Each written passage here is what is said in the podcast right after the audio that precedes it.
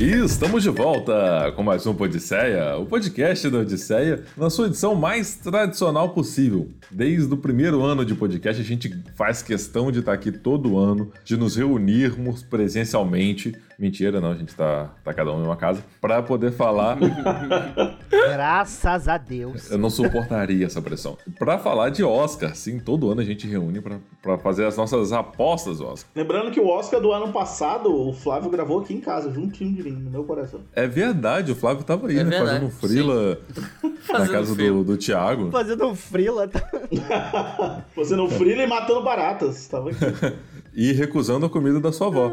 É, como Deus, sempre, como ai, sempre. Fazendo essa desfeita aí. Normal. Já, já virou tradição aqui na, na Odisseia fazer esse, esse- Recusar a comida da minha avó? Ah, não. Ah, tá. Recusar a comida do Thiago. Eu adoro vir gravar, porque sempre tem um, expo um exposed assim, né? Tipo assim, ninguém, ninguém consegue gravar sem, sabe? Falar mal do coleguinha. Parabéns. Obrigado. Eu, fa- eu faço questão de, de fazer isso aqui. Pode ser que precisa né, perpetuar aqui o nosso, nosso bullying esperto, bullying camisa 10. Arthur, Arthur. Virou o Arthur, pessoa. Virou, aham, aham, incorporou. A gente vai fazer o nosso tradicional podcast aqui do Oscar, tecendo as nossas apostas para os filmes que estão concorrendo ao Oscar de 2021. Esse ano um pouquinho atrasado, né? Ele foi é, jogado para abril, maio? Pra quando foi o Oscar mesmo? Foi pra final de abril. Final de Final, abril. final, final de abril, é. É, porque a gente tá gravando agora na metade de abril. O- É dia 20 e tantos que o Oscar vai acontecer, né? E a gente vai fazer as nossas apostas aqui, o tradicional Oscar, e eu vou apresentar as pessoas aqui pra vocês. E eu tô com ele, Will Weber, do Geek Guia. Tudo bem, Will? Que prazer é ter você de volta aqui comigo. Você com- errou total.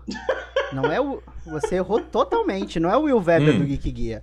É o Will Weber do Geek Guia e do Eu Não Acredito em Nada, É meu filho. verdade, Licença, é. né? Uma aquisição aí. Contratei por 500 Todas as terças-feiras no mês de abril. Foi dois pastel e um nude que ele me mandou. E, e eu tô aqui.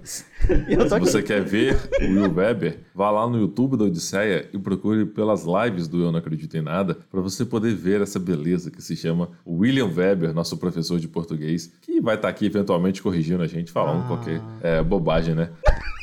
Gostoso. Me bate com a, com a palmatória. Socorro, meu Qualquer coisa me bota no parede. Deus. Paredão. Eu também tô com, o nosso querido Tiago, especialista em BBB e também cinéfilo. Tudo bem, Tiago? E também Tudo cinéfilo. bem, Felipe Rosa? também, também. Até porque o BBB vem na frente. Eventualmente cinéfilo, né? Eventualmente, even- eu tô, eu, eu tô assistindo mais BBB que os filmes do Oscar, mas estamos aqui, estamos aqui mais uma vez e correndo o risco de datar esse programa. Um grande abraço aí pra Felipe do Airbnb. um cara incrível. Eu acho que n- na semana que o podcast sair já vai estar datado. É, já vai estar. Eu sempre É, dato esse programa. sempre, sempre. Se- No programa passado eu lancei um beijo pra o pessoal do AL5. A turma da, lá do, do- da FGV, né? A turma do, da FGV, agora eu tô mandando um pra Felipe. Vai ficar sempre datado, vai ficar sempre datado. A, a I5 é uma parada da ditadura, tá? Aí 5 não é outra. É, não é?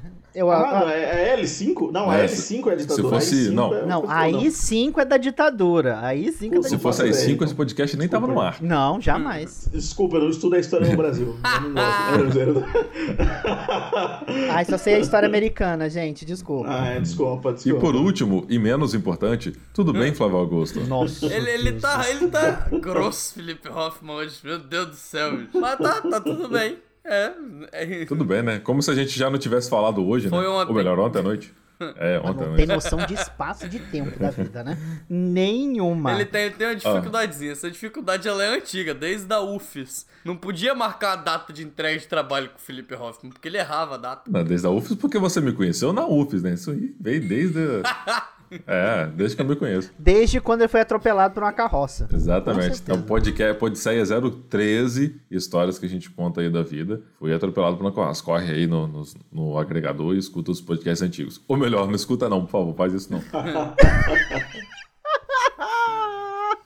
Tem cada coisa ali. Esse é o quê? É o quarto? É o quarto, né? É o quarto ou quinto programa já do Esse é o Oscar? quarto. Não, a gente começou em 2017, não? É, né? De 17, aí teve um tempão sem fazer. É, 17, 18, 19, 20, 21. Caraca! É o Sim, quinto. quinto, é o quinto já. Gente, Já? eu acho o seguinte, eu acho que a, TNT podia chamar a gente pra fazer as lives do Oscar, porque é um povo tão Eu ruim que eles põem lá. Maravilhoso! Sabe, é uns, sabe, é uns povo que não entende nada, essas blogueirinhas que, né? sabe falar do iPhone, mas não Podia. sabe, sabe?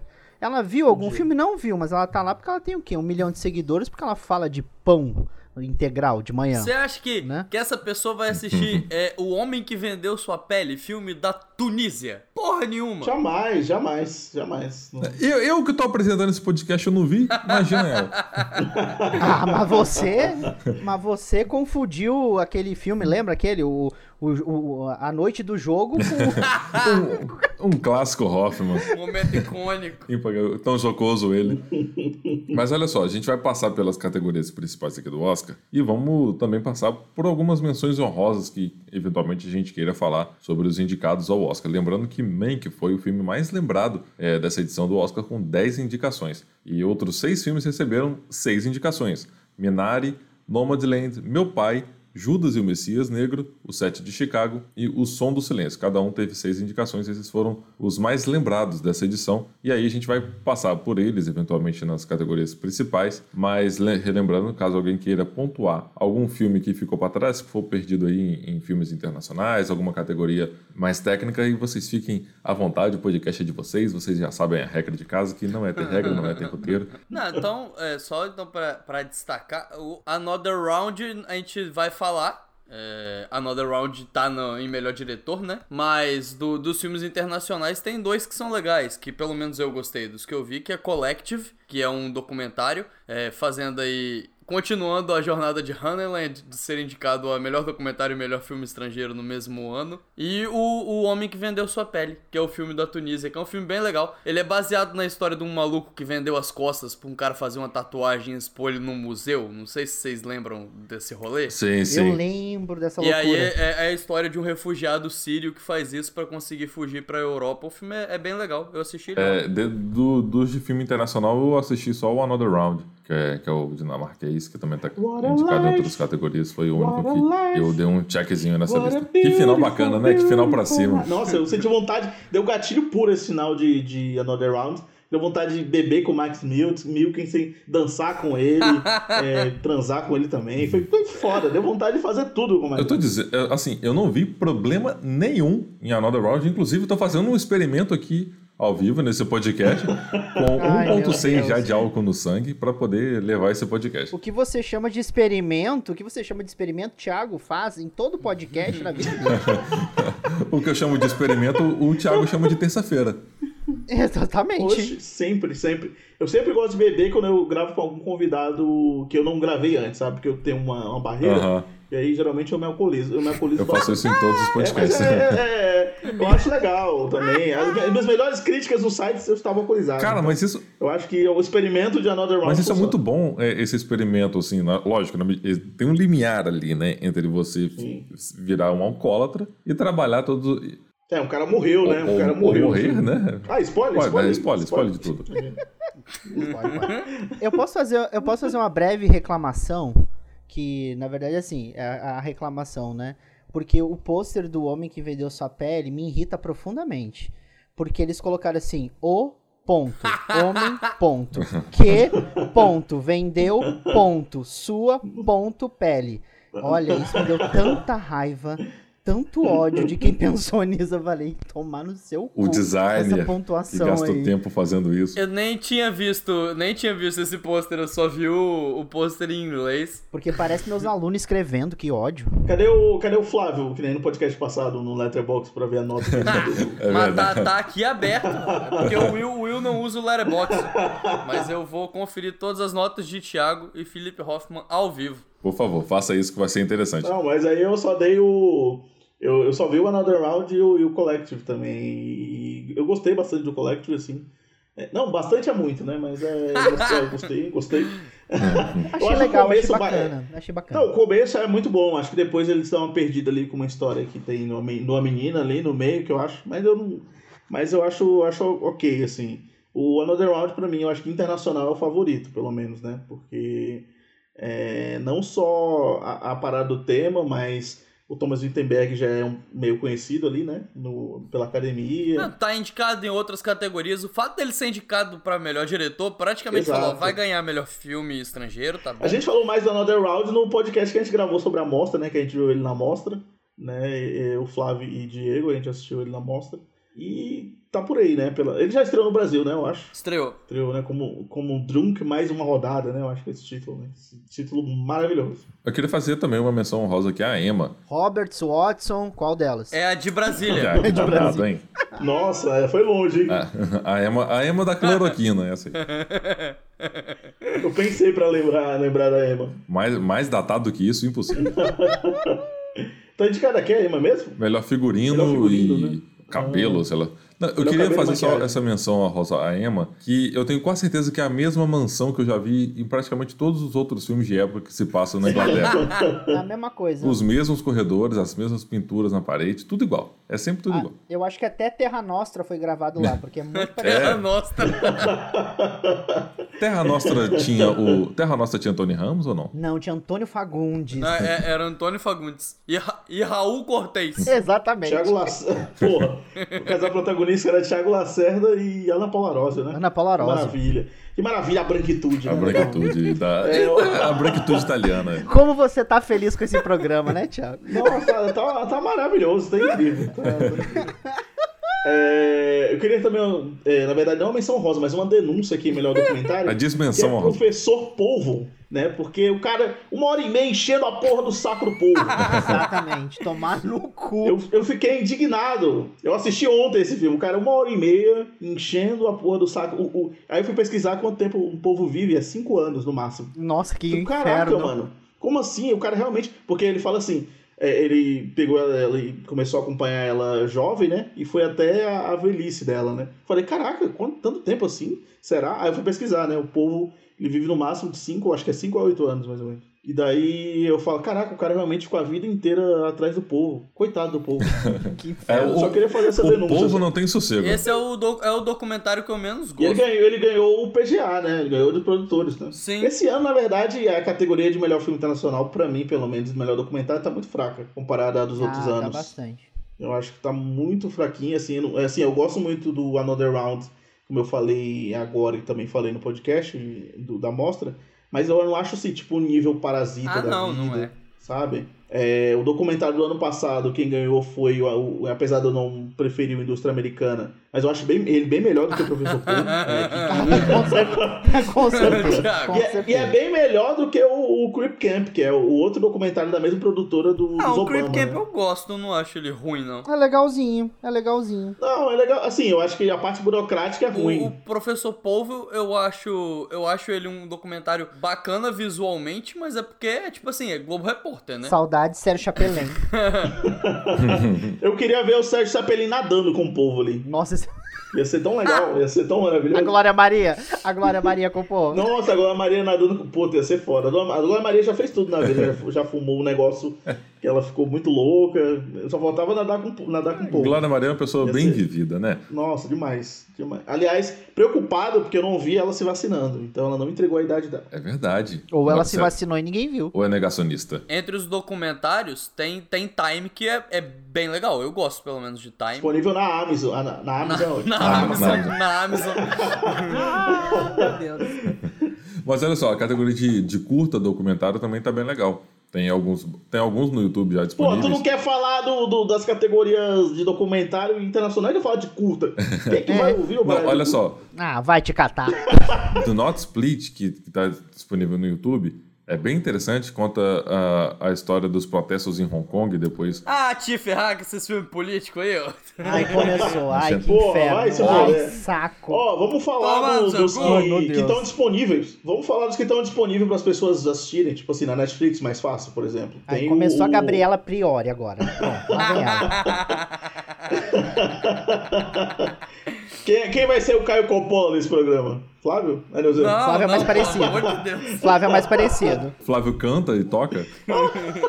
É verdade, é verdade.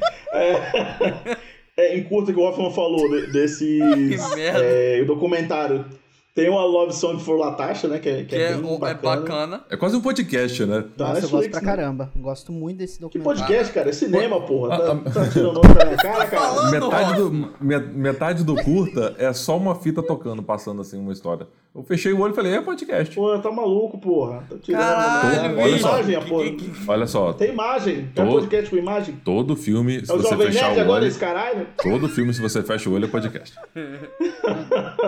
Meu Deus, que inferno. É, tem o. Em melhor curta de animação, tem o Se Água com Sete Que é Anos, que eu acho que é o prefiro o favorito. pancada. Pancada. Esse filme é pancada, é na. Netflix aí, muito bom. Muito é bacana. e chegou é, recentemente o. Two Dist- o Dois Aí já né? é Two mal mesmo. Distant Stranger.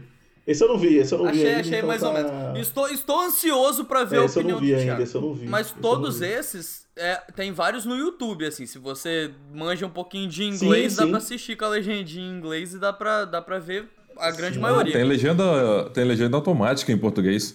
É, al- alguns, nem, nem todos tem, né? Tipo, mas alguns tem. O, o meu favorito, eu não acho que é o que vai ganhar, mas o, que eu, o meu favorito de curta-metragem de todos esses é o White Eye, que é um documentário de um cara que ele tem a, ele, ele tem a bicicleta roubada. Por quê? Porque tem branco no nome. Aí- Por isso que é o favorito dele. né? Flávio é o nosso racista da Odisseia. O filme, o filme é de Israel, o- o velho. machista. Eu tô zoando, eu tô sei, pô. zoando. Não, mas é, é um filme que. Ou eu será que não? Ele é todo um, ele é um plano de sequência, e eu, como um grande baba-ovo de plano de sequência, é, Ah, eu tenho a obrigação Aí de, você já de gosta, gostar né? de dele. plano de sequência. E, mas ele, ele tem uma parada bem legal, que ele conta a história de um cara que ele tem a bicicleta roubada, e aí ele acha a bicicleta. Só que uma outra pessoa comprou essa bicicleta. E agora? A bicicleta é de quem? É do maluco que comprou a bicicleta roubada? É de quem teve a bicicleta roubada? E aí viram. Um, um, e isso vai aumentando, é um filme bem legal. Achado não é roubado. Ai, gente, é o navio de Teseu. É o navio de Teseu. Olha só que legal. Ai, que legal. Muito melhor explicar. Eu preciso ver um curta pra entender isso? Não, eu vejo WandaVision. É, eu entendo o conceito do É navio de Teseu. Teseu. Em em melhor documentário, só pra, acho pra concluir, tem o, o Creep Camp que eu falei, né? O, o Time, que é muito bom, tá na Amazon disponível. O Professor Povo que eu odiei. É, mas o meu favorito é o, o Demole Agent, né? Que é o agente. Demole duplo. Cara, que Agent. filme. Demole, O Agente o agente Mole. mole, né? O é a continuação mole, de, acho- de, de Agente Bugiganga, como que O é? agente duro. É Duro de matar. Duro de matar. Deus. Pô, mas gostei demais do Agente Duplo. Cara, é muito tocante. Quem, quem tem voz sabe que é tocante, né? Quem tem voz. Quem não tem voz, não sei. Mas quem tem voz sabe que é, que é bastante tocante esse filme. E tá na Globoplay, disponível na Globoplay. Eu, eu não gostei tanto assim dele, não. Eu, eu, eu gosto da parte dramática. tem vó. Eu, eu tenho, porra. Inclusive, Meu chorei com meu pai por causa disso, vai se fuder. Mas eu, eu, eu só acho que ele não decide, às vezes, entre a comédia e o drama muito bem, sei lá, mas eu, eu gosto da maior parte do Eu filme. acho que você não curtiu porque ele é chileno, é o único representante da América do Sul. né? E aí você é branco. Eu tal, preferia, eu preferia Dick Johnson is Dead, porque é americano. E é só Estados Unidos sabe fazer cinema, porra. Pô, mas é bom. O Dick o Dick É, Johnson mas Dead é- é da bom. Também. Devia estar aí. Devia Eu tá aí, trocaria Johnson. Professor Polvo por Dick Johnson is Dead, mas fácil, fácil. Mas com certeza, faço. Olho fechado. E tem aquele lá também do, da Netflix, é o, eu acho que é o The Old. E, é, puta, esqueci agora o nome. É o filme da Zendaya. Esse aí é o filme da Zendaya. Eu achei que o Bem-vindo à Chechênia tá aí também. Outro, outro que podia estar. Tá. Pornô não entra, tá, Thiago? Pornô não entra no Oscar. Pior que é, não. Só na casa do Airbnb. Ah, eu pensei no Bem-vindo ao Xoxota, pensei no, tema. Meu Ah, Deus! uma coisa meio extre- exterminador do teu furo, essas coisas assim, né?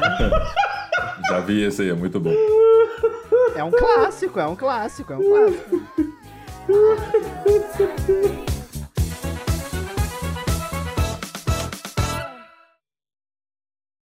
What a life, what a night, what a beautiful, beautiful ride. Don't know where I'm in five, but I'm young and alive. Fuck what they are saying, what a life. Vamos então para as categorias principais do Oscar 2021. A gente vai passar é, cada uma delas aqui, eu vou falar cada um dos filmes. E a gente vai fazer as nossas apostas, quem que ganha é, nessas principais categorias, tá bom? Tá bom.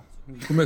Tá bom? Tá bom, classe? Tudo bem? Júnior, senta aí, Júnior. Júnior, bom. senta. Tá bom. Ó, na categoria de melhor animação, temos Dois Irmãos, Uma Jornada Fantástica, A Caminho da Lua, Shaun, O Carneiro, O Filme, A Fazenda Contra-Ataca. Que nome ridículo, meu Deus. Soul. E Wolf Walkers. Quem desses aí você acha que ganha? Sou, acabou. Vamos pra outra categoria. É. Acabou. Soul vai ganhar, acabou? Não, Soul mas. vai ganhar. Mas, tipo, o Wolf Walkers é maravilhoso. Eu, taria, eu prefiro o Wolf Walkers. Eu estou torcendo pra Wolf Eu Walkers. também. Mas Soul vai ganhar, porque Pixar. Gosto e, mais Wolf Walkers também. Categoria. Wolf manjada. Walkers é muito amorzinho, eu gosto pra caramba. Sim, meu. muito gostoso, eu né? até gosto de A Caminho da Lua, eu acho legal, apesar de que ele se perde. gosto, muita assim. música, muita música. Puta que pariu. A, a minha crítica no Letterboxd foi muita música. Eu Esse, esse eu vi a nota Caralho, do eu Thiago essa semana no música. Ele deu dois pra Caminho da Lua. Mano, não dá, não dá. É, cada hora é um. E, e eu vi dublado, né? Nossa. Nossa, eu você viu falando- dublado, parabéns. É a Priscila Alcântara, E, gente, a- não e dá. aí. Não, mas a- a- as músicas estão legais, mas toda hora. Não, as músicas estão legais, mas toda hora é uma música, cara. Eu não esperava. Eu achava que era um filme de aventura. Eu volto a repetir que é a Priscila Alcântara, não dá. Eu tava esperando um filme de aventura, esbarrei no- em muita música. Então não, não gosto de, de, de tanta música assim. Mas é. É isso. É. É caminho da É lua. isso, existe. Um beijo. Existe. Exi- Pra mim é o mais fraco de, de todos. É, eu acho que eu dei dois Se e bem- meio pra ele. Eu também não sou exatamente fã dele, não. O Ah, eu assisti ele, nossa, lá no começo do ano Mas passado. gosto. Eu, eu adoro o Ele é bem, e o ele é bem. Eu acho divertido. Ele é bem divertido. Ah, Eu é acho muito bacaninha, legal. Assim, eu, acho, eu gosto dele do. É, é um filme super infantil? É super infantil. Eu, eu Por isso que eu gostei. estranhei ele tá na- indicado ao Oscar, porque Você entendeu, né, Hoffman? Você entendeu, né? Sim, muito, muito. Não, mas o Shawn, desenho. O Shawn, ele tá com aquela cota de massinha, que sempre tem a cota da massinha. Ah, no- tem, é verdade, tem que ter. Ah, Tem que ter o- Tem que ter, tem que ter. É, é um filme massa. Tem que ter o filme de massinha, tem que sempre Agora, o Wolf Walkers é legal quando a gente pega um filme assim 2D, né? Assim, estão vendo todos os filmes são 3D, um em stop motion. E agora quando pega um Wolf Walkers, que é ali no rabisco, é na munheca mesmo, vai desenhando, Sim. você consegue ver o traço da cabeça do personagem que não foi apagado direito, é quase que um estilo do, do desenho é muito bonito, né? O, o estúdio Gimble, ele acabou, né? Eu, eu, eu acho, né? Parece que acabou. Não, sei. acabou Há não. um tempo já. Não, o Estúdio Ghibli Não. continua. Acabou, né? Eu sei que eles não estão mais fazendo filme, eu Não. acho, não é isso? Não, eles vão lançar mais um agora. Até mas só teve que é um- em computação Só que gráfica. ele foi pra TV Ah. e aí tava com umas críticas negativas, aí ele ficou meio que de fora aí do rolê.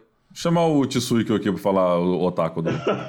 liga pra ele, liga pra ele. É que sempre tinha um- uma cota do cinema oriental, né? E uma cota de massinha. Aí já tem dois anos que não tem mais a cota do cinema oriental. Tipo, não tem mais filme oriental indicado. Ah, já tem tanto K-pop, dorama por aí, não precisa. Pronto. Próxima, próxima categoria. Próxima categoria. xenofóbico.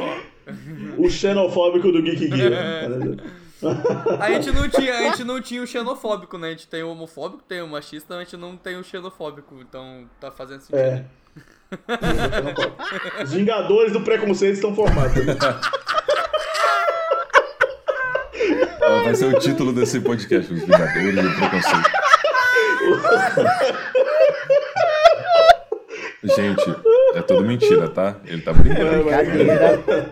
Calma, calma, por Ele favor. tá calma, STF, calma. Calma, STF, por favor. Temos dois filmes da Pixar também indicados, né? Os Dois Irmãos, Uma Jornada Fantástica e Soul. Como a gente falou que o Soul é franco favorito aí, deve ganhar com certa folga aí. Mas é legal o- ver que o Dois Irmãos também foi indicado, apesar de ser também da Pixar, né? Não tem oportunidade é pra puro outros. mas- lobby, porque não é tão bom assim. É só Mas dinheiro. não, eu gostei, eu gostei de Dois Irmãos. Eu achei um filme bem. Ah, ele é legal, ele é bacana, lá. emociona. Ele é legal, mas no assim- final, pra quem tem irmão, no final chora, mas é isso, pronto, É. acabou, a vida que segue. Quem não tem irmão se fode. Quem não tem irmão, dane-se. Você não tá gostando porque você não tem irmão. Se você é filho tenho, único, eu pra chorei. você. A crítica é minha, ô. Ó, o, o Flávio não gostou do filme que tem vó e filme que tem irmão. Porra, tá bom, Pô, tô podendo. foda. Flávio não gosta de família, é Nem, isso. nem, que, nem filme que tem mulher, afinal ele é um machista. Mas, Meu Deus. Ai, mas cara, é- esses dois irmãos. Assim, o Dois Irmãos eu acho ele bem ok, assim. Eu não gostei muito daquela parada de colocar um personagem LGBT só pra colocar, tipo, acho É, que só não pra. precisava, Inf... sabe? Ah, Tipo, que ódio disso. É, colocou, tipo, ah, minha namorada tá me esperando. Pronto, tipo, pra quê? Tipo, não desenvolveu, o personagem nem é importante. Mas aí Ah, é o, o método. Disney de diversidade, né? É, exato. Que é, o- que é os probleminhas, falando nisso, que eu também tenho um consolo, né? Que é, apesar de ter umas piadinhas ali em relação a ele pegar o táxi e tal, eu acho que eu tenho um certo problema, um pequeno problema com as almas serem todas iguais, sabe? Esse negócio da, ah, nós somos todos iguais, esse negócio Disney, esse mundo Disney de ser, né? Tipo, as almas não têm diferenças de classe social, tipo, elas são jogadas na Terra a esmo, assim, tipo... Eu, eu tenho um certo probleminha com isso, sinceramente, assim, com Soul. Não foi algo que me tirou do filme, mas eu particularmente eu tenho um certo problema porque eu acho que devia ter mais essa diferenciação, sabe? Eu entendo que eles não fizeram isso porque é um filme, é, apesar de emocionar os adultos, ele é um filme feito para criança, né? Aquela coisa de ah, a gente tem que fazer, tem que ter aquela, aquele discursinho do todo mundo igual e tal. Ao mesmo tempo existiu o risco, sei lá. Ele já é um filme que ele tem várias camadas. Se você coloca mais uma, poderia ser simplesmente uma camada mal desenvolvida também. Tipo, poderia estar lá, mas não tem importância. Então, entre estar sem importância, talvez eu até prefiro que não tenha. Flávio, Não, é, você aceita participar da iniciativa Vingadores do Preconceito? não, não, você, ente- você entendeu o que, eu quis dizer? Eu sei, eu entendi, não, entendi. de falarem, entendi. de falarem isso e ser tipo uma parada de segundo plano, sabe? Ah, tipo, ah, ah, as almas têm, têm diferenças e, e aí acaba não tendo peso no filme e fica meio com uma parada solta. Não sei. Solta. Solta. Solta. É verdade. Eu, eu, eu acho também que se, se entrasse mais no quesito das almas, entraria em um- uma, uma outra discussão mais filosófica sobre o plano das almas, enfim. É uma, é uma discussão completamente diferente, né? Então, assim, o filme ele escolhe fazer uma discussão. Ele poderia escolher fazer outras milhares. Mas eu entendo o que, que o Thiago tá falando. É, é- Sim, sim. Até porque, como a gente disse, é o método Disney de diversidade. Muito divertido. Muito divertido. Aí a gente agora, a gente vai pra, pra roteiro adaptado. Eu não vou falar o nome de todo mundo que tá em- aqui em roteiro adaptado, porque é nome pra dedéu. Temos para melhor roteiro adaptado. Bora, fi- fita de cinema seguinte. Meu pai, Nomadland. Meu pai, papai. Nomadland, Uma Noite em Miami e O Tigre Branco. São esses os candidatos a roteiro adaptado. Quem você acha? Quem vocês acham que O ganha? foda é do meu pai, eu, eu assisti. Meu pau. Eu assisti esse filme. Eu assisti esse filme hoje, mas eu não conseguia assistir ele sem lembrar do Henrique Cris falando, ó, pai, Mano, não conseguia, cara, não conseguia, era foda. Eu ficava assistindo e falava, ó, pai. Ah, O, o meu pai, ele, eu tava assistindo ele falando assim, puta, esse filme é o Tô Pensando em Acabar com Tudo de forma mais maleável. Aham. Tipo, é um filme, é, é praticamente a mesma, tipo, a história de envelhecimento, vamos dizer assim. Tá certo que o Pensando em Acabar com Tudo, ele é mais interpretativo e, e- e tem o lance também de sonhos e tal, enfim. Mas ele é, é um, praticamente um Estou Pensando em Acabar com Tudo, que é o filme do Charlie Kaufman que tá na Netflix. Só que de uma forma muito mais maleável, assim. Ele é muito mais sucinto, tem uma hora e meia, né, o filme. Então, eu gostei bastante do, do, do Popeye, meu pai. Mas é, eu, eu acho que ainda tem essa semelhança ali. Eu acho que é, é, acabou até tomando a vaga ali meio que do, que do Charlie Kaufman. A gente tava, a gente tava comentando na coluna sem spoiler, toda quinta-feira na Rádio Band News FM Espírito Santo, que meu pai, ele tem um roteiro de peça de teatro, né? Feito ali pelo próprio diretor. Sim, que sim, é, aham. pelo- por Florian Zeller. E como não percebe essa diferença na hora de mudar do teatro para o cinema. Por exemplo, se a gente pega, quando a gente vê em A Voz Suprema do Blues, você percebe essa teatralidade o tempo todo. Quando você vai pro, pro meu pai, não tem tanto disso, né? Você tem O seu ah, pai? o- os cenários do, do meu pai ou Seu do seu pai? pai, ou do nosso pai. O Pai, Amém. Infalível, inefável, criador do universo e de todas as coisas que nele habitam. Desculpa, público Desculpa, evangélico. Eu só. Desculpa. Não, mas aí, Flávio, essa é a sua deixa para você é, fazer o Flávio interrupting e entrar com, com, com a linha de raciocínio. Não, só que eu, eu, eu, eu, eu concordo, até porque foi a gente que falou isso, né? Mas é, eu acho que é, mais, é menos culpa do roteiro, mais culpa da montagem e da direção. Que a gente ainda vai. Na verdade, montagem a gente não vai falar. E direção eu acho que também não, porque ele não tá indicado pra diretor, né? Então vamos falar agora mesmo. Ele, como ele não tá Tá indicado vendo? pra diretor. eu, eu já sabia. Mas eu, eu acho que é mais por conta da direção e da montagem do filme. Mas eu gosto disso. Uma das coisas que mais me chamou atenção é o fato de meu pai ser uma peça de teatro e ela não ter tanto disso, apesar de ser um diretor de teatro fazendo. É o primeiro longa dele. E por incrível que pareça, ele é o que menos abusa desse negócio de ficar no mesmo cenário, com monólogos. Ele é um filme que ele usa bastante a montagem e a direção de arte para ajudar a contar a história. É, é, eu acho que dessa categoria tá bem, tá bem difícil, assim, Tem. de, de ver um que pode ganhar. Eu, eu até apostaria em, em Nomadland, sabe? Cara, o Tigre Branco não vai Eu ganhar. gosto do Tigre Branco, eu gosto da, da historinha. Eu, go- eu, li o acho, livro, eu, eu, pra mim, é. Eu consegui ler o livro, fiquei interessado em ler o Tigre livro. Branco pra mim é quem quer ser É um milionário com pessoas de índole questionável. é exatamente, pra, pra mim é o mesmo filme. Com gente filha É da zoeira, puta. não. Quem quer ser o melhor É, exato. filha da puta. Com, com gente, assim, no, no Quem Quer Ser Milionário tem muita gente filha da puta, mas no Tigre Branco todos são filhas da puta. Todos, não tem um que se salva ali. Todo. Até a Chaproca lá, a menina lá. que- É, Chaproca. Que isso? Chaproca. A mulher do Nick Jonas. Que mulher, Chaproca Jonas. Priyanka, não é? É. Chapraca. Chapiroca Jonas. Que mulher incrível. Que mulher. Ele tá piorando, bicho. Ele tá piorando.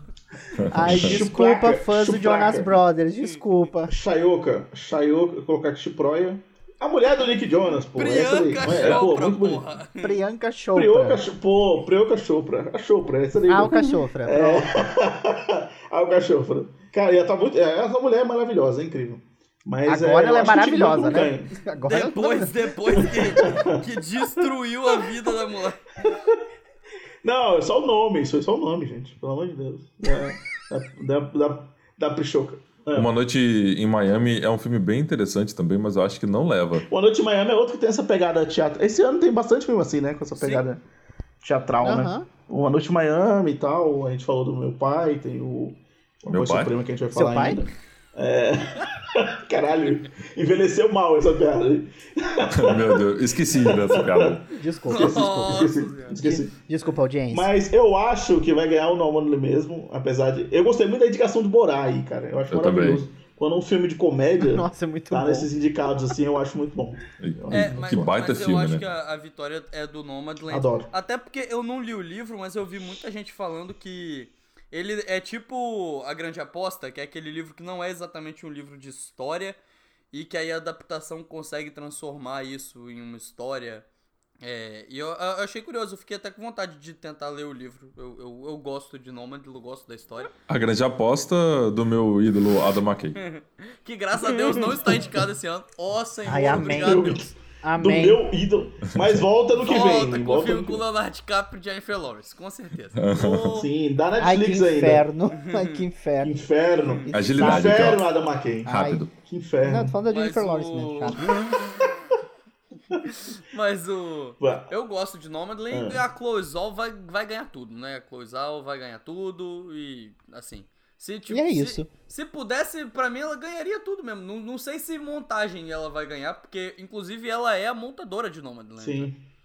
Aí então a gente pula para melhor roteiro original, com os indicados Judas e o Messias Negro, Minari, Bela Vingança, O Som do Silêncio e Os Sete de Chicago. Quem que ganha nessa categoria para vocês? No, no sindicato ficou. Bela Vingança venceu, né? O, o prêmio de, de roteiro original. Aham. O, o Sete de Chicago eu acho que também pode vir forte aí, que a academia gosta bastante desses filmes que falam dos Estados Unidos, de momentos. E, e gosta do Aaron Sorkin, né? Adoro Aaron É, e gosta Sorkin. também do É. Aaron Adoro Sorkin. Aaron Sorkin. Exato.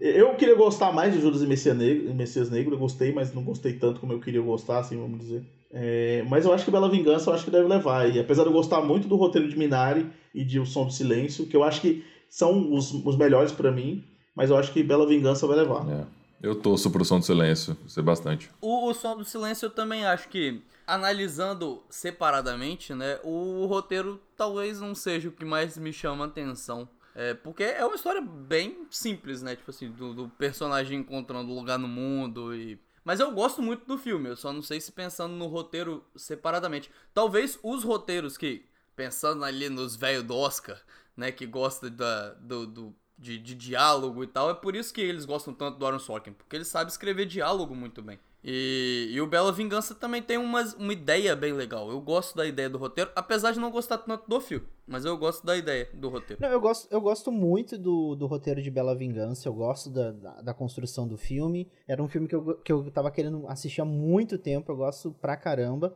Eu gosto do Judas e o Messias Negro, né? Mas nessa categoria, até acho que o set de Chicago tem mais chance, assim, pelo fato de ser um filme, né? Até como, como o Flávio falou, que fala parte da história americana, aquela coisa toda que os velhos da academia gostam, né? Mas, mas ao mesmo tempo, é, é, é legal a gente notar, quer dizer, legal, não sei se é legal, não sei se esse é o adjetivo, mas enfim.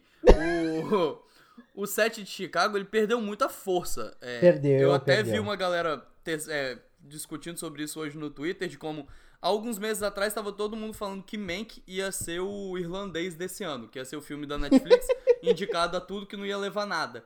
Só que Mank tá na disputa, por exemplo, para design de produção, em algumas Sim. categorias técnicas ele tem chance. Já o set de Chicago meio Uhum. que morreu, ninguém mais tá falando do set de Chicago.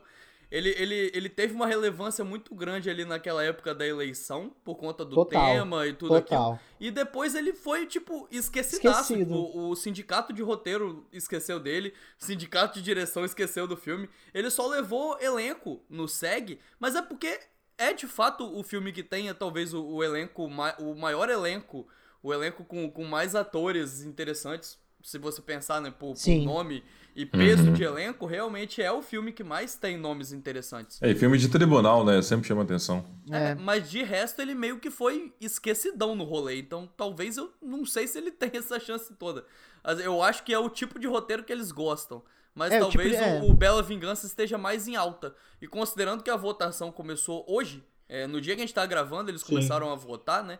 Talvez o set de Chicago fique perdidão aí no rolê, tá? Também seja um pouco É, esquecido. Ou ganha melhor filme, que é o pior do É, cenário. exatamente. Faz isso, exatamente. Faz isso. exatamente, exatamente. Olha, eu, eu gostei bastante de Minari. Achei que Minari é o nosso boldo, né? Dá em qualquer canto, só você jogar um punhado de terra que vai nascer boldo.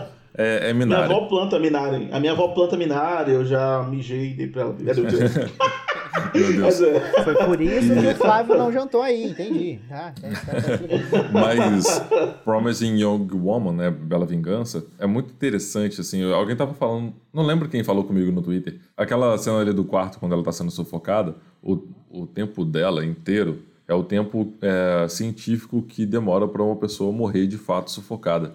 E aí o, a cena inteira, e aí é um plano longuíssimo que também vai te incomodando o tempo todo. Você acha que vai o, o namorado dela vai chegar e vai tentar salvar ela, mas o filme escolhe o caminho da, é, da morte de fato ali. Então, enfim. O Bela Vingança, que pegou carona aí no título Doce Vingança, né? Que é outro filme que faz parte de um subgênero do terror que chama Rape Revenge, né? Que é aquela vingança depois que a personagem é estuprada. Nesse caso, a personagem protagonista, né? Que é a Carrie Mulligan não é estuprada, é a amiga dela, no caso. Então tem toda essa história de vingança, né, no filme. Por isso que o Brasil pegou, esse- se adaptou por causa do Doce Vingança e tal. Apesar do filme ter nada a ver, tipo, é, essa, essa coisa de ser dirigido por uma mulher é muito importante, porque é muito foda isso. Eu vou deixar pra falar mais no nosso podcast sobre Rape Revenge, que acontecerá em breve.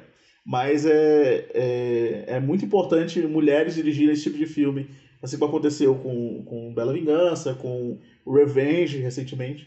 Comprar Violation, que foi o filme que, que, eu, que saiu esse ano.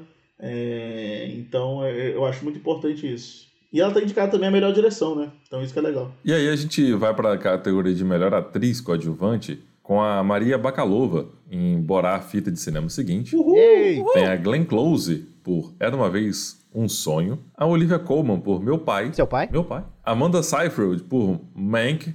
E Yu Jung-yoon Maravilhosa. por Minari. Como que é? Como é que é, óbvio. Como é? Como é aí? Yu Jung-yoon por Minari. Falou bem, falou bem, Parabéns. falou bem, falou bem. É, sim, Aliás, eu tô, essa eu tô categoria eu acho que é a mais. Essa categoria pra mim é a mais imprevisível. Também. Eu não sei, sinceramente, quem vai ganhar. Essa Também não daí, é, eu torço muito pela Maria Ba- Bacalova. Eu Eu, também, acho ela maravilhosa. Eu também, aguentar aquele, aquele maluco lá, o ex-prefeito lá de Nova York. Como é que pode, é- cara? é- ela merece um prêmio só por isso. Só por O isso. de Giuliani. Ex-prefeito de Nova York, advogado de Donald Trump, né? É porque eu esqueci E, o nome cara, dele. É, Rudy Isso. Giuliani. Rudy Giuliani. Puta, é, foi foda. A mina foi abusada. Foi, foi, o- foi o cara que, que tava com, suando, escorrendo tinta na, na testa. É, ele, ele mesmo, ele mesmo. ninguém mesmo. E, e gerou treta com, com, com, com o Sasha no Twitter, ele e o Sasha, tentaram barrar a cena. Depois, quando você vê os bastidores, né? Tanto que o Sasha ele fala que não quer fazer um terceiro filme, nem pensa em fazer o terceiro filme, porque o que ele sofreu nesse foi, foi foda, né? E, e ele. Perigoso demais. Não, aquela cena no, no, no, naquele comício lá da, da direita americana, o pessoal cheio de arma, que bizarro aquilo, cara. Sim, mano. Nossa senhora. Aquilo é- ele é louco. Que negócio bizarro, cara. Que negócio bizarro. É, não vou nem criticar, porque o Brasil tá indo pela, por essa coisa também. Exatamente. Por isso que eu queria falar daquele curta documentário, mas. Olha o ódio aí, olha o ódio sendo gerado.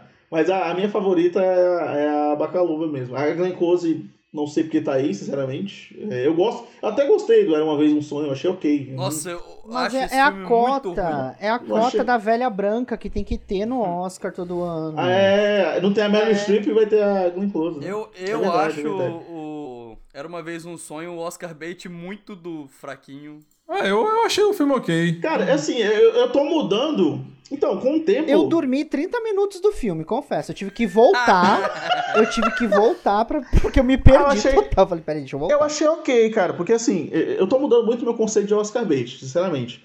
Porque assim, antes eu reclamava muito, ah, esse filme foi Oscar bait e tal. Mas geralmente quando eu faço alguma coisa, eu quero reconhecimento. Você quer um biscoito, você quer um biscoitinho, você quer um biscoitinho. Eu quero um biscoitinho, eu quero as pessoas falando gostoso, Uhum. entendeu? Eu Uhum. quero essa, essa coisa. Entendi. Então quando o cara faz um filme Oscar bait, ele pode ser ruim ou, ou, ou, ou- ou bom. É, mas eu acho que. Eu acho justo, assim, eu acho ok. Eu não, não tô mais condenando tanto. É a típica história do, do, do, ameri- do sonho americano, que o cara se fode e no final É, ele consegue a vida. exatamente. É a típica história do, do, do americano. É assim mesmo, é, ex- é exatamente. Família disfuncional, tudo isso.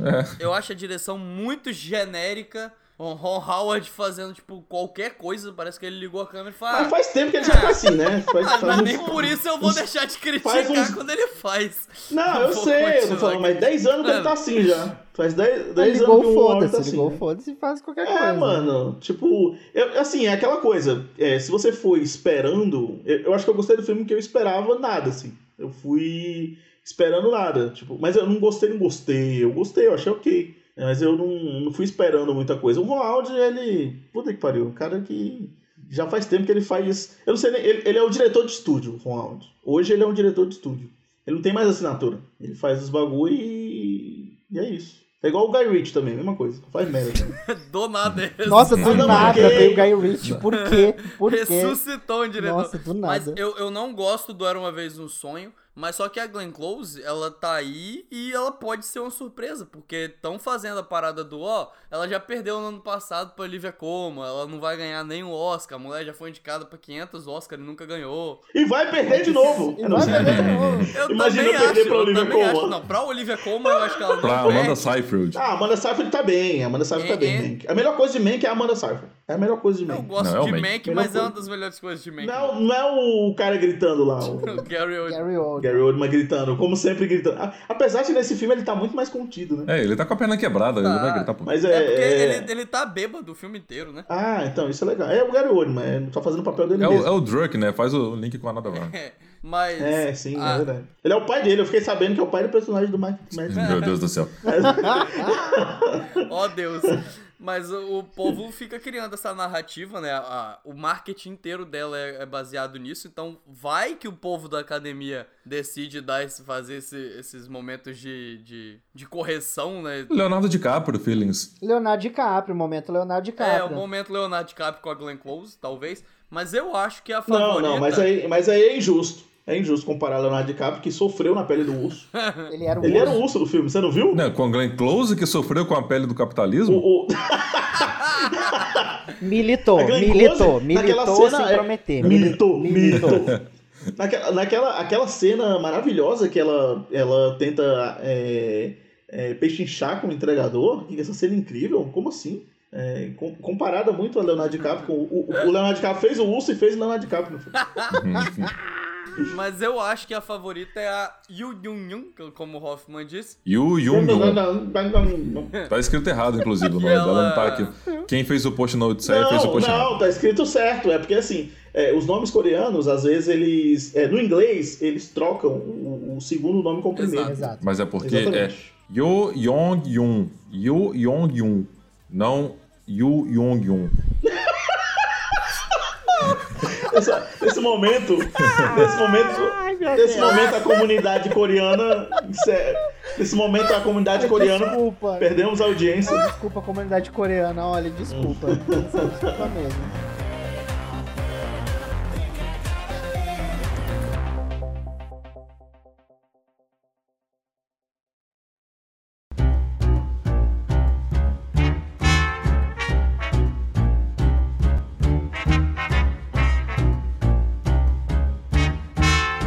Só, indo pra categoria de melhor ator coadjuvante, meu Deus do céu, eu não, eu não recebo o suficiente pra isso. O Hoffman tá com medo do processo. É isso aí. Não fala em processo não, pelo amor de Deus. Vamos lá, Ah, na categoria de melhor ator coadjuvante temos o Sacha Baron Cohen por Sete de Chicago, tem o Daniel Kaluuya por Judas e o Messias Negro, o Leslie Odom Jr. por Uma Noite em Miami, o Paul Hassi, o Hati, aí ó, fica por conta de quem quiser falar, por- Porraça, porraça. Porra. Paul Hassi por O Som do Silêncio e LaKeith Stanfield por Judas e o Messias Negro. Tá uma categoria bem é, parelha também, né? É, nessa categoria, cara, o, eu, acho, que- eu acho que tá todo mundo bem também, mas o Daniel acho que vai Daniel ganhar vai o Kaluuya, ganhar. porque ele já Com ganhou tudo. certeza. Deve Já ganhou tudo. E merece, né? merece. O... E merece, Merece merece. Precisa levar o dele, precisa merece levar. demais. Eu gosto muito do, do, do Paul Haas também, porque, como eu falei no podcast dos melhores do ano, ele, ele é um cara que os pais dele são deficientes auditivos, então a primeira língua dele foi o, o- o Libras, né? E depois ele aprendeu a falar inglês, então é, ele, ele tem as duas línguas como mães, a gente pode dizer assim. É, o Leslie Odom Jr., ele só canta, eu acho. Então,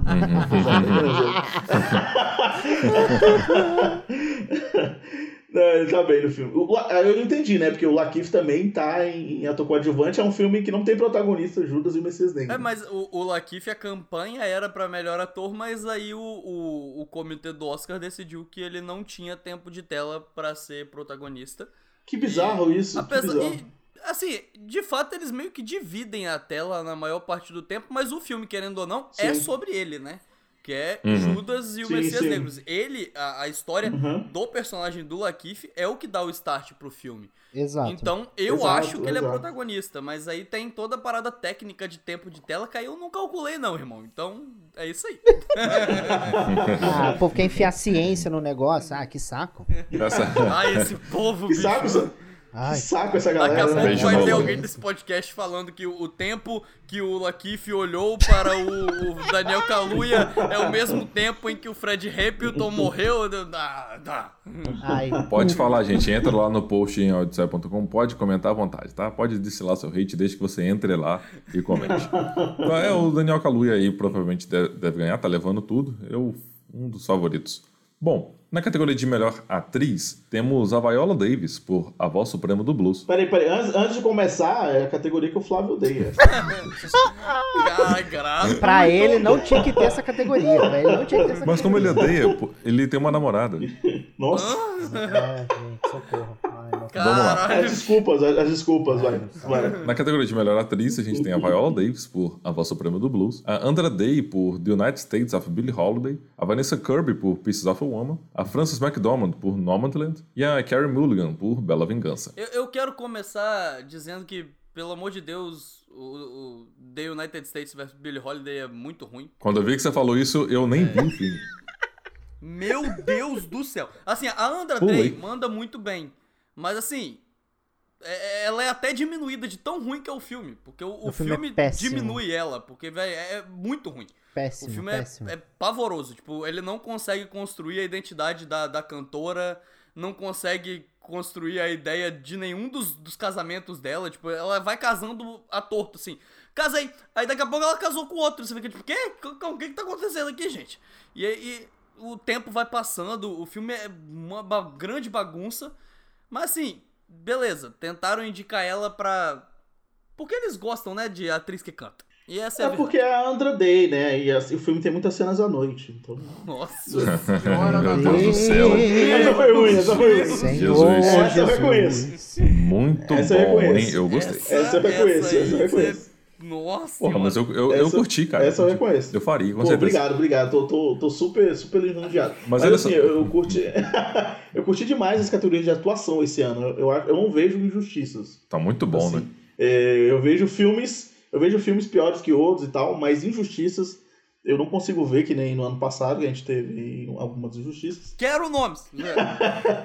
Eu acho que essa também é outra categoria que tá totalmente imprevisível. Todo matado mesmo. A Viola Davis ganhou uns, uns prêmios, Uhum. a Carey Mulligan ganhou outros, a Vanessa Kirby ganhou outros, mas lá no comecinho da campanha eu acho que agora ela perdeu mais força. É, deu, deu uma A apagada. Frances McDonald também ganhou. A Dundee ganhou o Globo de Ouro, mas o Globo de Ouro não vale nada é, é, ultimamente. Mas eu acho que tá muito imprevisível, cara. Eu gosto de todas as atuações aí. Ah, Por exemplo, o- a gente tava falando do, do lance do Oscar Bates, é, não era uma vez um sonho. Eu acho que o Pieces of Woman tem uma carazinha de Oscar Bates de atuação, sabe? Aquele Sim. filme que, que é tipo o da Glenn Close daquela época, que foi a, a esposa. Nossa, a cena do parto ali, cara. Não, não, a primeira cena do filme ela vale o filme, né? E a, a, a, a Vanessa Kirby em Pieces of Woman, a atuação dela não é de explosão. Você acha que em algum momento ela vai, nossa, eu vou gritar aqui e vou explodir tudo, vou ter a minha cena e tal. E não, ela é toda contida, o sofrimento dela é todo contido. Tem uma hora que ela briga com a mãe ali, que ela ameaça dar uma explodida, mas ao mesmo tempo ela mantém o tom de voz. Eu gosto muito dessa- desse tipo de atuação mais contida do que aquela gritaria, assim.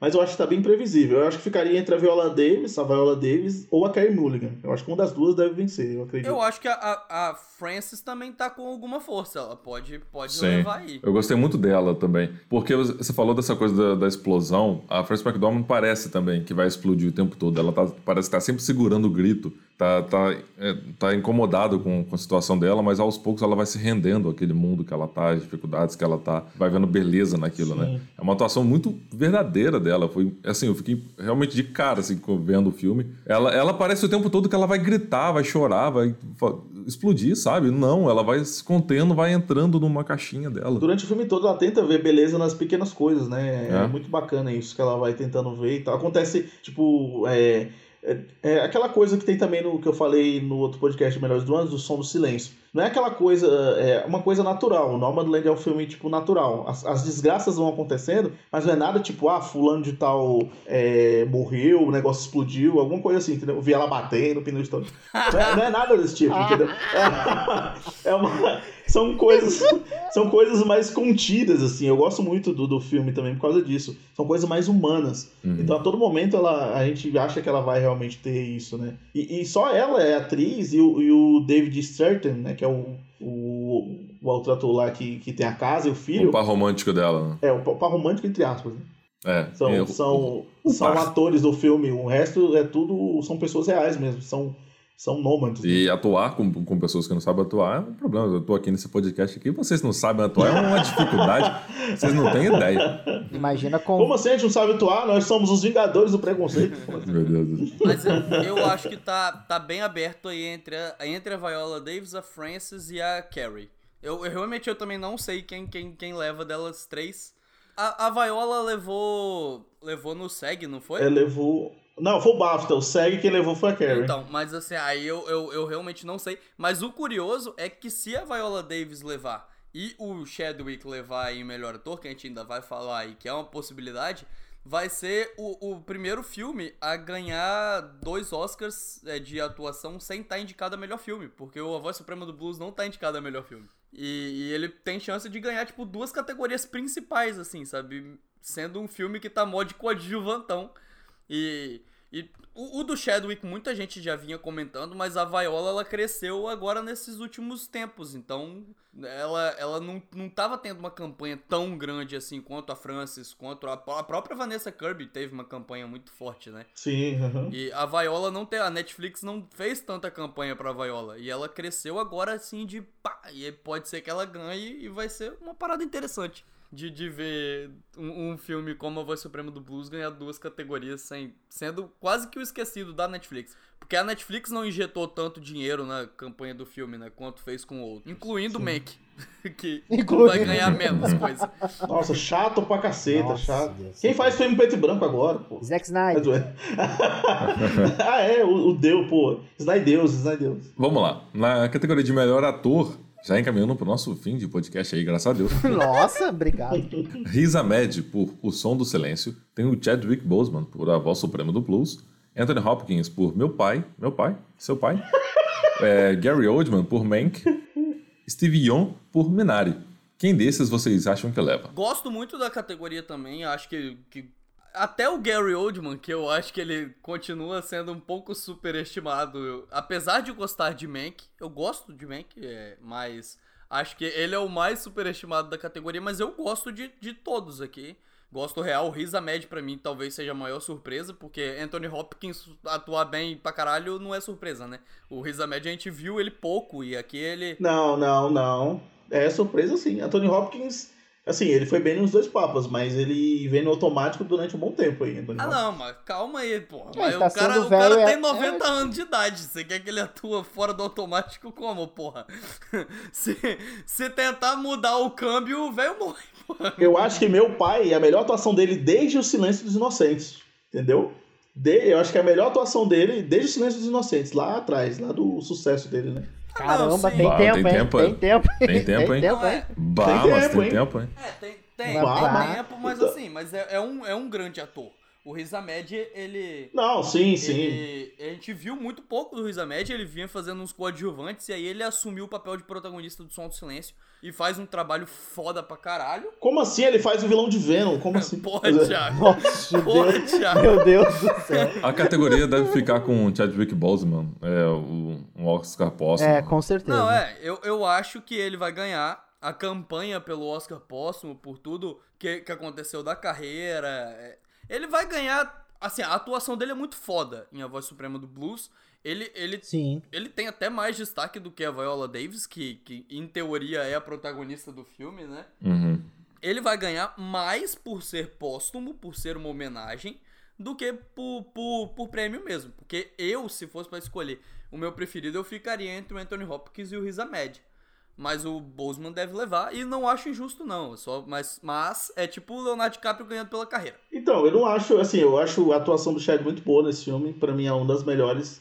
A do Riz Ahmed eu acho ok, assim, eu, eu, eu gosto da atuação dele, mas eu não acho que... O, o, é, o mais fraco, eu acho que o Chad vai vencer por merecimento mesmo, mas o mais fraco é, é o Steve Wan, né, eu acho que ele não precisava estar aí. É, eu trocaria ele pelo Deroy Lindo em Destacamento Blood. Ah não, é verdade, Merecia. verdade, verdade, verdade. Mas eu trocaria o Gary Oldman. Eu gosto mais do Steve Wan. Acho que o Gary Oldman já ganhou há pouco tempo, galera. Ah, tipo é? assim, Ah, beleza, Não, mas deixa ele indicado. Eu acho, eu acho que ele tá bem no, no, no Mank também. Eu- ele, ele não tá gritando, ele tá com. Essa, essa é a é definição uma coisa- do Thiago de boas É. atuações do Essa é a Gary minha Oldman. definição. Se ele não está gritando, ele merece. Porra, pra mim, com certeza. Ele tava gritando que nem um louco no destino da nação. Eu falei, puta, esse filho da puta vai ganhar essa. Ganhou. né? Ganhou, e ganhou, né? Eu, eu gosto da atuação do Gary Oldman no Mank. Eu acho que a melhor coisa do Mank pra mim é a fotografia, o design de produção, é a, a- o Gary Oldman e a Amanda Seyfried. Pra mim são as melhores coisas. Depois é tudo... Nem a direção do, do David Fincher tá boa, né? Mas enfim, é, eu, eu, eu Não, eu colo- colocaria também. ó. É, é um absurdo o Deroy Lindo não. colocaria o Deroy Lindo aí, cara. O monólogo dele ali, falando pra câmera, é maravilhoso. É incrível. O destacamento pode não ter entrado. É, é um absurdo como um todo. Foi né? esnobado, né? Nossa, total. esnobado total. Merecia. Tinha lugar em melhor filme, tinha lugar em melhor direção, tinha lugar em, em Tinha melhor lugar em ator, tudo. Tinha lugar em tinha várias lugar em coisas. roteiro, então foi Nossa. esnobadaço. Mas o The Roy é o snob que, eu- que mais me dá raiva, porque, tipo, é, é- ele realmente tá maravilhoso no filme. E, porra, Glenn Close te tem que ganhar prêmio pela carreira e o The Roy não. Porra, o tanto de filme que esse maluco já fez, o tanto de filme foda. E deram uma cagadaça pra ele. Eu, eu indicaria o Deroy Lindo no lugar da Glenn Close em atriz.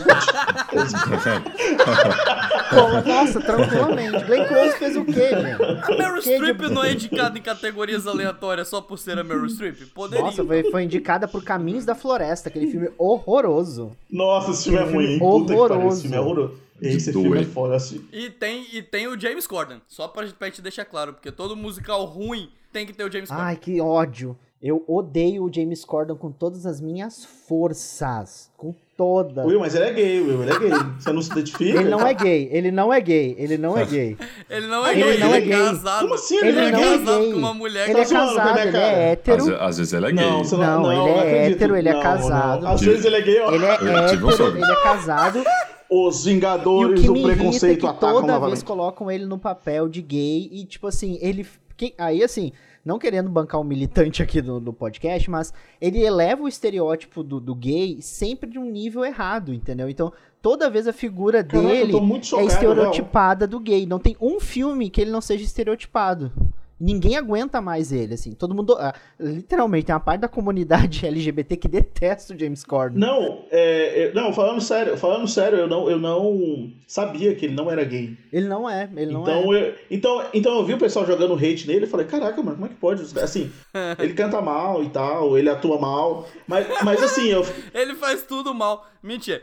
Ele é um, um bom entrevistador. E ele pode continuar só entrevistando. Então, mas eu ficava. Exato. Mas eu via os posts, eu ficava chocado. Eu falei, caraca, eu sei que o cara é ruim, mas, porra, é. O cara é gay e tal, a galera massacrando ele. É, é- E não, puta, eu tô muito chocado que ele não é gay. É justamente por isso, porque, tipo assim, ele pegando o papel de pessoas que são bem melhores, né? De pessoas. Sim, sim, nem a- exato. Não, é que nem a Disney fez certíssimo. agora, assim, só abrir um parênteses rápido. A Disney escalou um, um- um ator pro personagem que é gay, ele escalou um ator agora pra um filme, e tipo assim, o personagem tem destaque, o personagem é gay, mas o cara é hétero, entendeu? Tipo assim, aí todo mundo, tá, por que que não escalaram, né, uma pessoa, né? Mas enfim, coisas que... Sim, sim. Sim. Ah, foi, foi a minha reação quando eu descobri que o Cam de Modern Family não é gay. Uhum. Caraca, mas. Ah, mas aí o Ken é... já sabia faz tempo, já todo mundo já sabia. Não, eu não sabia. Eu descobri recentemente, quando eu comecei a acompanhar Modern Family. É que nem quando a gente descobre que o Hoffman não é gay, né? Então, assim, também é um Olha aí, cara. Tô, tô casado aí É, já há dois é um- anos. É um choque mesmo, é um Mas choque. o...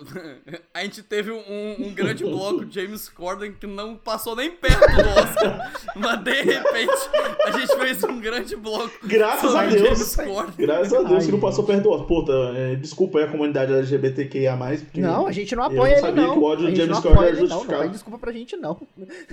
a gente Não, tá não, bem. é porque eu não sabia que o ódio ao James Corden era Ah, justificado. eu agora acho que sei. ele tem que continuar só entrevistando. Porque entrevistando também, ele, ele é isso muito aí. bom.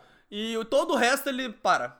Todo o resto ele tem que parar. Faz o negócio que ele faz com táxi lá, cantando no carro lá com o povo. Faz- Continua lá que tá legal. Após a nossa categoria especial James Corden, vamos para a melhor direção. Já na, na nossa penúltima categoria de, de melhor direção, O temos. Hoffman tá adorando o programa. Não, eu tô gostando, papo alto astral, divertido lá em cima. Energia A gente vai, pro, pro Thomas- próximo podcast, a gente vai criar o prêmio anual James Corden. Não, vida e morte James Corden. Vida e morte ainda. Eu quero! Vou chamar o Will pra participar Ah, eu quero e apresentar. Em melhor direção, a gente tem o Thomas Winterberg por Another Round, que é o meu favorito aí, porque filme de bêbado tem que ganhar sempre. What a life. David Fincher por Mank, Lee Isaac Chung por Minari, Chloe Zhao por Nomadland e Emerald Fernell por Bela Vingança. Ó, a gente já sabe que a Chloe Zhao vai vencer o Oscar de melhor diretora, tanto que a Marvel tá esperando ela ganhar pra poder liberar o trailer de. Eternos. Porque vai liberar como a vencedora do Oscar. Com certeza. Tipo, com certeza. Nossa, Marvel. Tomar no seu cu, Marvel. Eu acho que eles vão lançar depois da cerimônia. Vai ser durante a assim. cerimônia, Vai ser mas- assim. Já, já, já prepararam. É, exato, já prepararam. Aí assim que ela ganhar, Marvel já lança o trailer. É, a Mas Marvel tem, é- tem é um comercial aí. entre diretor e melhor roteiro e melhor filme, tem um comercial. Vai ser nesse comercial, certeza. Exatamente. Eles já sabiam. Eu não sei, não sei se dá, não sei se dá, porque tem mídia envolvida, você tem que mandar o VT antes, enfim, tem um monte de coisa aí. Não, não dá. Aliás, é, queria dizer que é a primeira vez na história que a academia indica duas mulheres na mesma categoria, tipo, na mesma categoria de direção. Depois de no caso, né? 90 e tantas edições. Depois de 93, eu acho, anos, puta que pariu, finalmente. E, cara, eu acho merecidíssimo, merecidíssimo. Apesar do David Fincher, pra mim, não devia estar aí.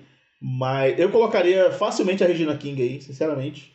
Nossa, com certeza. Com certeza. Não, o Spike Lee também, como a gente falou. Spike Lee. Spike Lee David também. Fincher podia sair pra entrar o Spike Lee. Com certeza. Aí, aí eu não sei. Eu não sei se eu tiro o Wittenberg. Eu gosto do Wittenberg. Não, deixa ele quietinho. Não, o Wittenberg é bom. Deixa o Wittenberg aí. Não, não, eu tô tentando encaixar a Regina King, porque eu também gosto dela, mas não, não sei se, se eu. Não vai mexer no meu bêbado, não.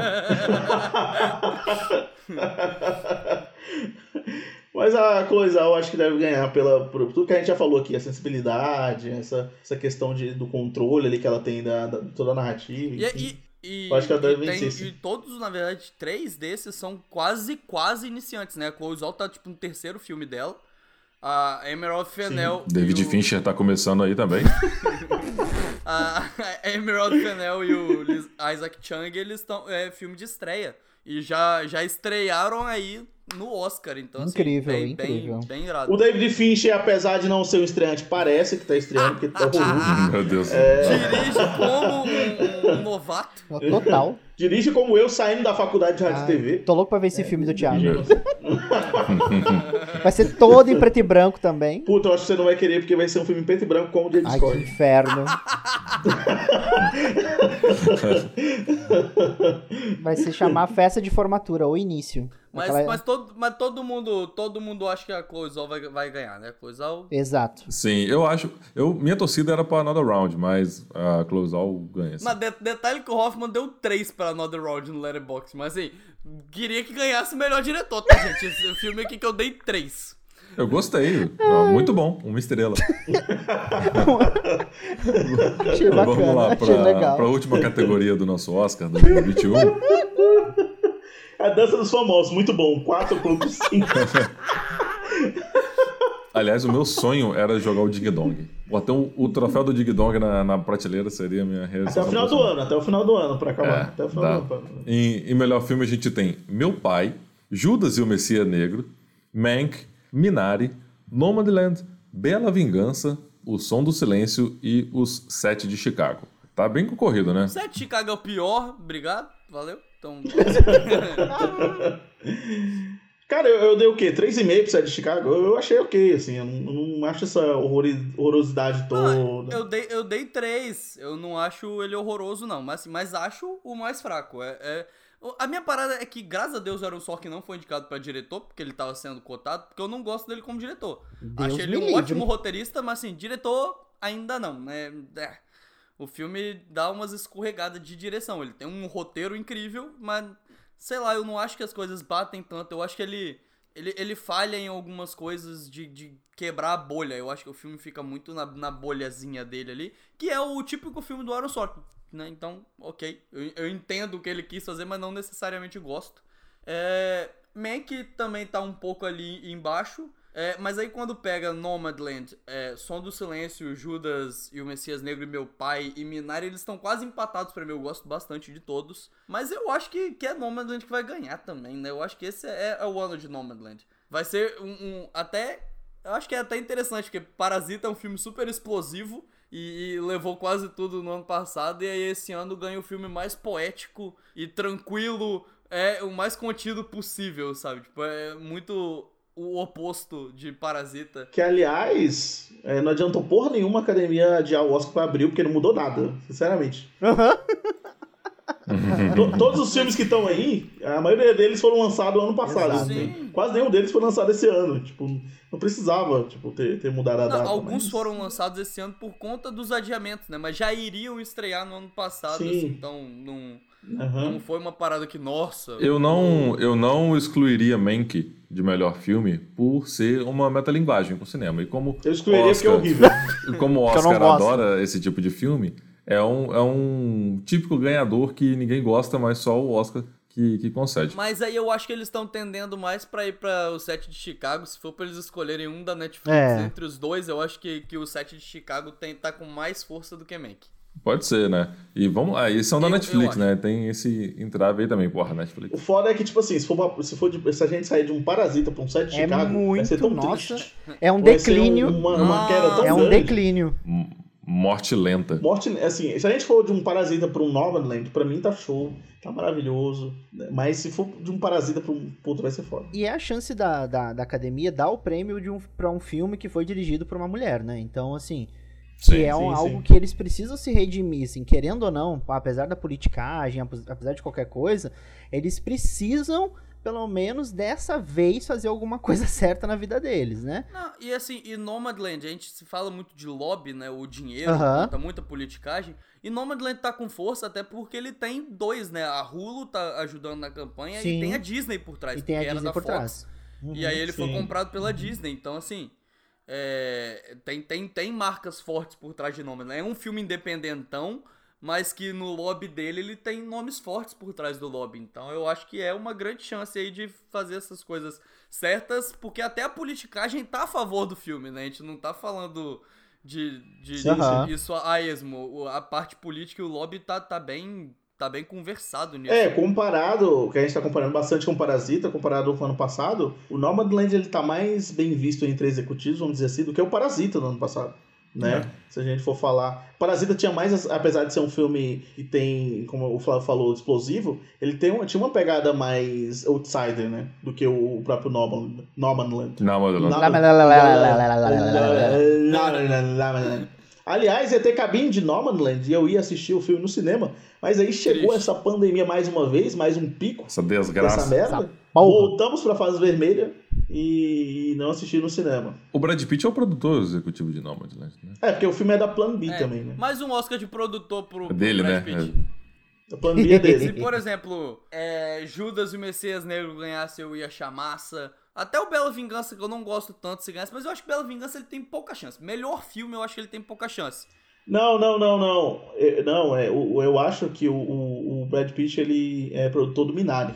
Ele é produtor do Minário, eu acho. É, do Minari, não é do Nomadland. Porque é, o da Plan B é a. É, eu acho que é, É o Minari Minari. mesmo. É. Mas assim, se, se Judas e o Messias Negro ganhasse, eu ia achar massa. É um filme que eu gosto muito. O Som do Silêncio. Mas assim, eu acho que se for pra pegar a disputa. Infelizmente a disputa está entre Nomadland e o Sete de Chicago. Então eu acho que se tiver alguém que tira de Nomadland entre esses, é o Sete de Chicago. E eu não quero que isso aconteça de jeito nenhum.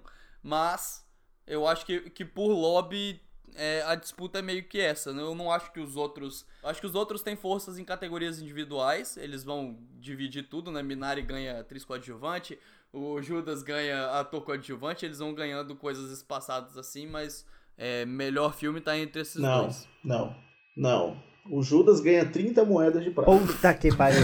Puta. Piada Piadas bíblicas com eles, os Vingadores do Preconceito. Que tudo, a, tudo a ver, Tudo a né? ver. Cristianismo, preconceito, tudo junto. Nesse momento você tá afastando toda a nossa audiência ateísta do, do programa. Olha, É isso. É, é ateísta ou é ateia? Micalateia. Ai, que inferno. Deus Ai, do céu. Meu Deus. É porque eu, eu, eu me fizeram essa pergunta lá no podcast que eu gravei sozinho. Vocês acham que o Oscar esse ano ele tá mais fraco do que os outros? E se ele está, é por causa da pandemia? Interessante. É uma boa pergunta. Vou deixar, vou deixar para os amigos responderem. Cara, eu, eu não sei. Eu não sei. Eu, eu acho que não, porque muitos, como é, você mesmo falou, muitos dos filmes que estavam para estrear, é, que estrearam, acabaram estreando esse ano, por causa que foram adiados, estavam para estrear no passado. Então, tá certo que muitas produções foram interrompidas. E, e quando você pega uma produção de filme, desses filmes de Oscar, que eles não precisam tanto de CGI, de, de- enfim, dessas coisas, de refilmagem, é menos tempo, né? Por exemplo, vai de 3 a 6 meses, mais ou menos, para um filme ser gravado. Então eu acho que como a, é, a pandemia, sei lá, aflorou lá em março do ano passado, a gente pode ter perdido realmente muitos filmes bons, né? De, de março até dezembro. quase, assim, foram gravados, mas foram gravados com certa limitação. Eu acho que de março, pelo menos, até julho, por ali, demorou bastante para voltar às gravações, né? Então a gente pode ter perdido aí preciosidades, né? Só que ao mesmo tempo, é, com o mundo globalizado que a gente tem, dessas notícias e tal, a gente já sabe os filmes que vão sair. Então, eu até o momento, tipo assim, eu não vi, pelo menos eu, particularmente, nenhuma notícia de uma pessoa falando assim, putz, esse filme estreia esse ano, esse tal de, sei lá, alguma coisa dirigido por, não sei, Tarantino, vamos supor. E aí poderia estar no Oscar. Então, eu, eu acho que tudo que foi programado conseguiu estrear, Uhum. pelo menos eu acredito nisso. Eu acho que é mais a qualidade mesmo. Eu acho que a gente teve um ano realmente bem abaixo. É, eu- o exemplo que eu dei até pra, pra tentar responder é que, tipo assim, o que eu menos gosto é o set de Chicago. Mas eu acho que o set de Chicago ele estaria indicado ao Oscar em qualquer ano. Porque é o tipo de filme que eles gostam. É, o- É. exatamente. É o- a cara do Oscar, o estilo do filme. Sim, sim. Aham. Não sei se, tipo, ah, set de Chicago ficaria de fora num ano sem pandemia. Acho que não.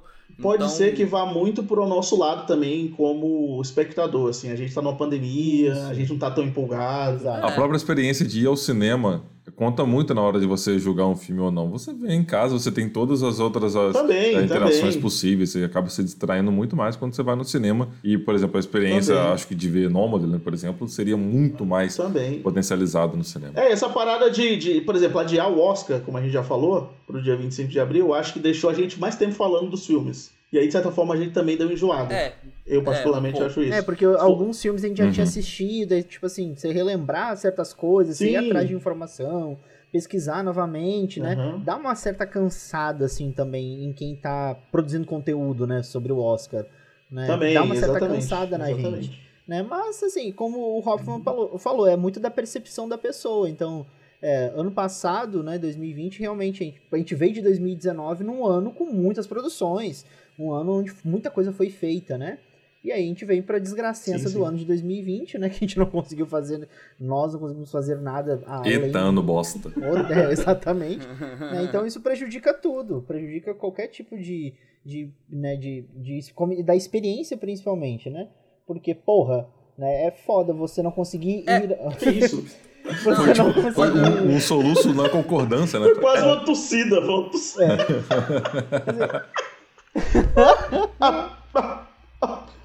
Aí daqui a pouco começa.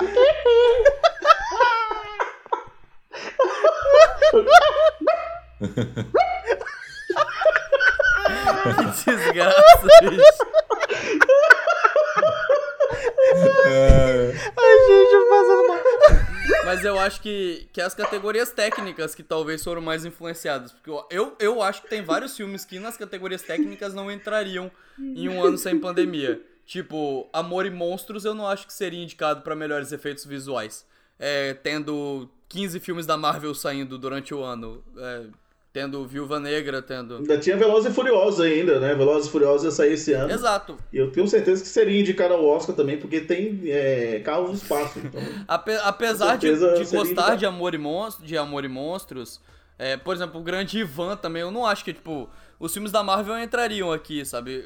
Acabou que, que nessa bagunça toda só o Christopher Nolan que lançou um blockbuster. ah, tem que ver qual filme ia sair também, né? Por exemplo, Viúva Negra é um filme que eu acho que não exige tanto CGI. Mas ia sair, ia sair o da Zhao. Ah, tinha o Eternos, né? O Eternos, é, pode ser. O Eternos pode ser. É, Os verdade, Eternos, o Eternos né? eu acho que leva bastante.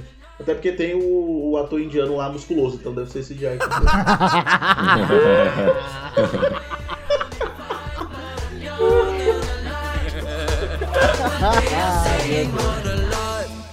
Ai, ai, peraí. Uh, é, ai,